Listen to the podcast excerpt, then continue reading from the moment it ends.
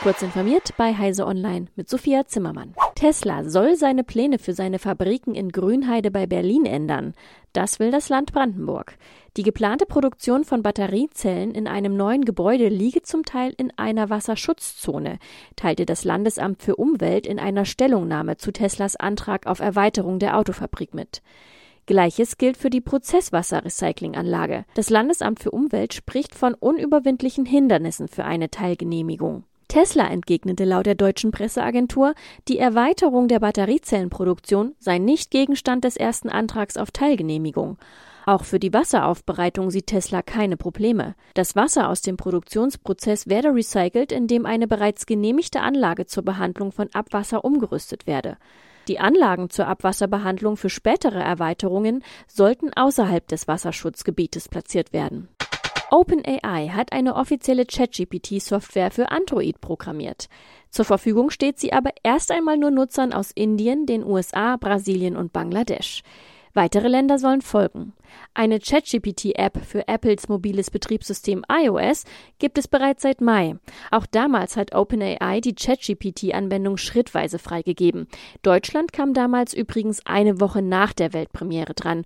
Österreich und die Schweiz mussten länger warten. Videoaufnahmen permanent und anlasslos im öffentlichen Straßenverkehr anzufertigen und zu speichern ist grundsätzlich unzulässig.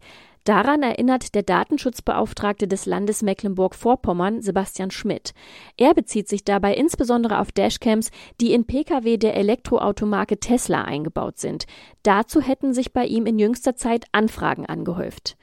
Demnach gibt es kein berechtigtes Interesse, Beweismittel für einen hypothetischen Unfall zu sammeln.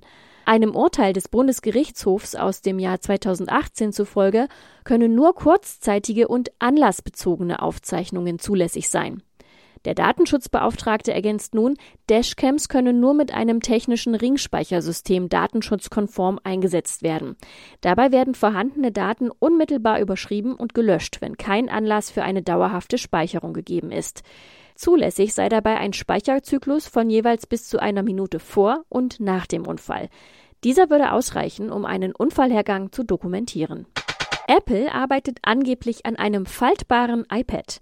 Das behauptet zumindest das in Taipei erscheinende Elektronikfachblatt Digitimes. Es beruft sich dabei auf Quellen aus Apples Lieferkette. Der Plan ist es demnach, ein iPad im Stil eines Buchs auf den Markt zu bringen, das sich bei Bedarf auf die volle Größe ausklappen lässt. Spekulationen um ein Falt-iPad gibt es immer mal wieder. Im Januar hieß es bereits von mehreren, meist treffsicheren Analysten, dass ein faltbares iPad in Planung ist und schneller kommen könnte als erwartet, möglicherweise schon im kommenden Jahr.